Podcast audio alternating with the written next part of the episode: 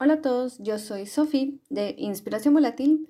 Por si es primera vez que escuchan este podcast, me encanta hablar sobre minimalismo, productividad, vida intencional y un poco también de vida de mamá o vida familiar, como quieran llamarle.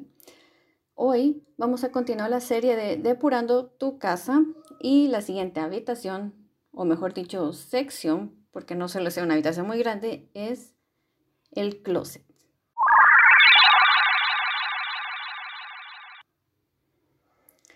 Sí, así lo escucharon, el temido closet, toda nuestra ropa. La verdad que el primer video oficial de YouTube fue sobre ropa. Ahí compartí varios tips y creo que tal vez en el momento se me fue a decir ciertas cosas, otros tips también que yo pongo en práctica que espero ya, ya poder como tenerlo todo junto aquí en este episodio del podcast. Y por qué no, empecemos de una vez con los tips. Que la verdad, no importa el tamaño del closet, si es un tamaño tradicional, si es un closet pequeño, si es un walking closet. Lo primero que vamos a hacer es sacar todo, absolutamente todo, y limpiarlo.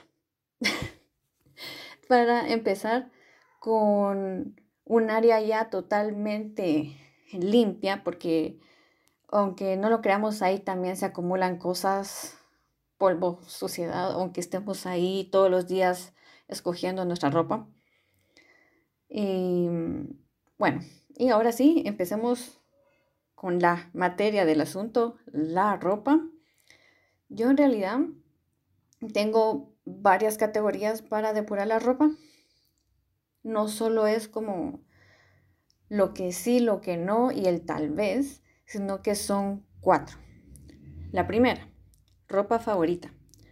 Empieza escogiendo la ropa que tú sabes sin dudarlo al momento de verla que es tu favorita y que quisieras usarla todos los días. Agarra todas esas prendas y ponlas en un grupo, en un lado, donde sea, puede ser encima de tu cama o en el piso. De ahí, agarra todas las prendas que sean así ropa de una ocasión. ¿A qué me refiero con esto? Em, puede ser también por ropa de estación, se podría decir, dependiendo de la temporada del año, si sea ropa para calor, así para la playa, o ropa de invierno. O también podría ser como si tienen vestidos de fiesta, ah, que obviamente uno no va a usar estas cosas todos los días. Y depende también si nos invitan a algún evento especial, una boda o tenemos algún viaje.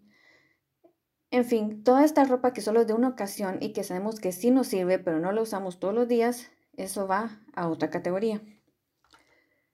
La siguiente categoría, ahí empieza lo difícil, porque tienes que identificar la ropa que no has usado en mucho tiempo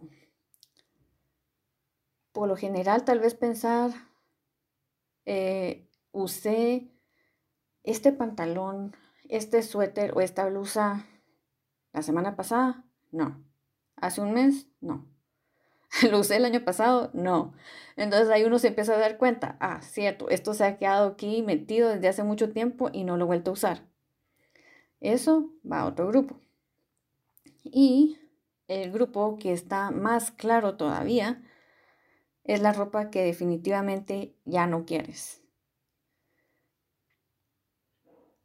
Bueno, creo que esto se explica por sí solo. Yo creo que también uno puede identificar la ropa que uno ya no quiere porque o ya lo aburrió o mm, definitivamente ya no te gusta, ya no te queda.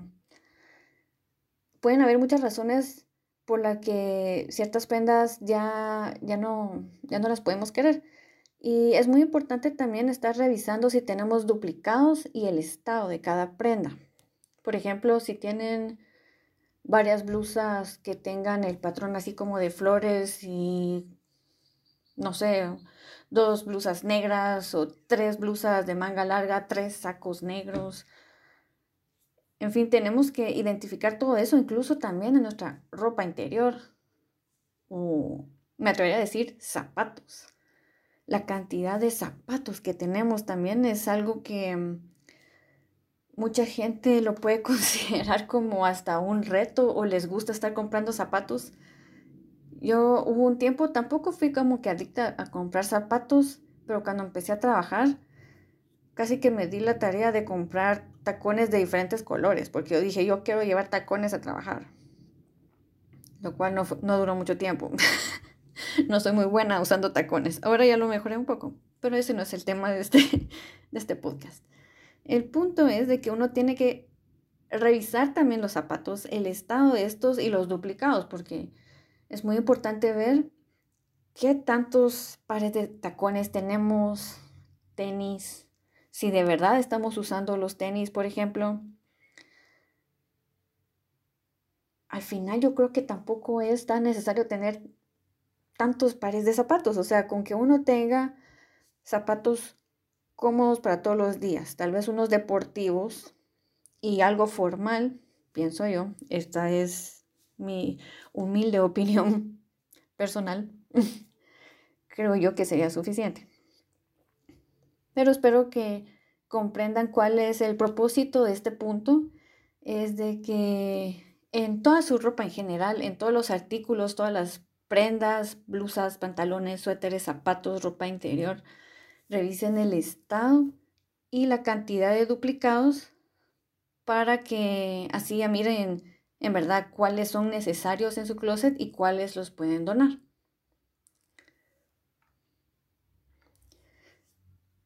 Y mm, tal vez como cuál sería como que la visión general de toda esta depuración de ropa de nuestro closet es considerar nuestro estilo de vida. Creo que siempre digo que es muy importante todo, pero pienso que sí no hay que perder de vista cómo es nuestra vida actualmente. Por ejemplo, si tomemos por ejemplo mi caso. Yo soy una mamá que suele, bueno, que trabaja todos los días desde casa casi no salgo nada formal últimamente, más por la pandemia y tampoco es como que tengamos eventos así elegantes ni nada por el estilo. Pero yo no voy a conservar vestidos de fiesta, tacones elegantes, ropa así muy sofisticada, cuando mi estilo de vida no va hacia eso.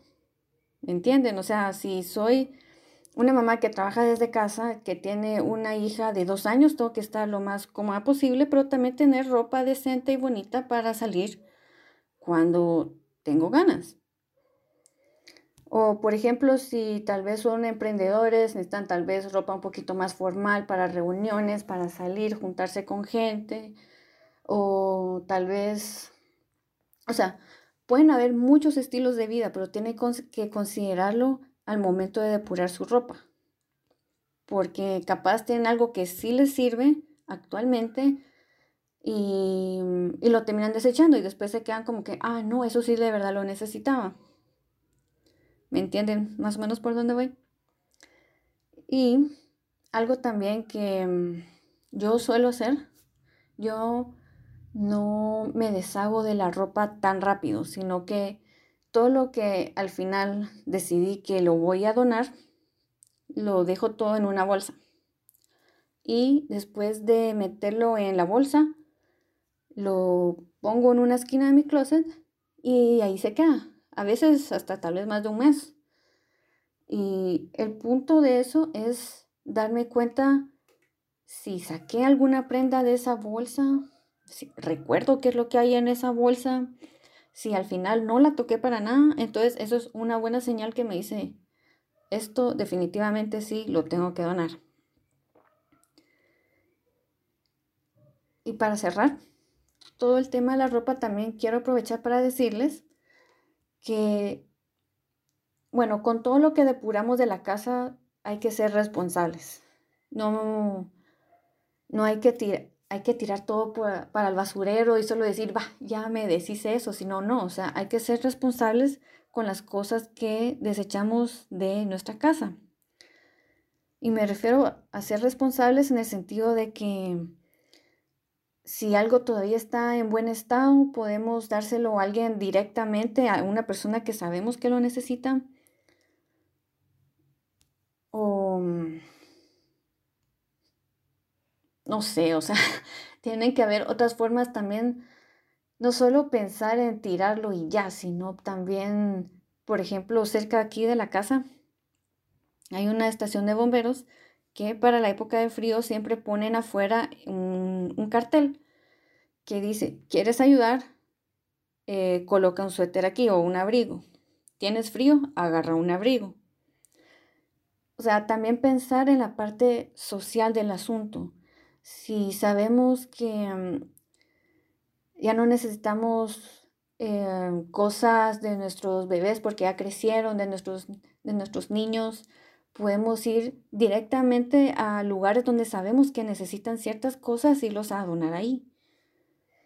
Digo yo que mm, también eso nos da la satisfacción de que ayudamos directamente a las personas en lugar de solo tirar las cosas a lo loco en el basurero y saber qué va a pasar después. Eso me refiero con depurar responsablemente. Bueno, creo que llegamos hasta el final de este episodio del closet. Espero que les sean de utilidad todos estos tips. Y como siempre, los invito a contactarme por medio de Instagram, por si tienen más tips o quieren aprender un poco más sobre todo el tema del minimalismo y todos estos otros temas que me gustan de productividad y vida intencional. Y también los invito a seguirme en YouTube para que puedan ver mis videos todas las semanas. Creo que los dejaré hasta aquí. Espero verlos la siguiente semana con un nuevo episodio de esta serie Depurando tu casa. Así que adiós y que la fuerza los acompañe.